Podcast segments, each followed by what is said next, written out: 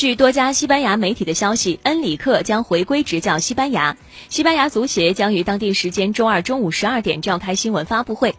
恩里克在今年六月份因为个人原因辞去西班牙主帅的职务，随后由莫雷诺带队执教至今。在今天西班牙欧预赛的赛后，莫雷诺取消了新闻发布会。而根据马卡报的消息，莫雷诺已经在更衣室告知队员自己离任的消息。恩里克此前执教西班牙期间，共率领球队踢完了十场比赛，战绩为八胜两负。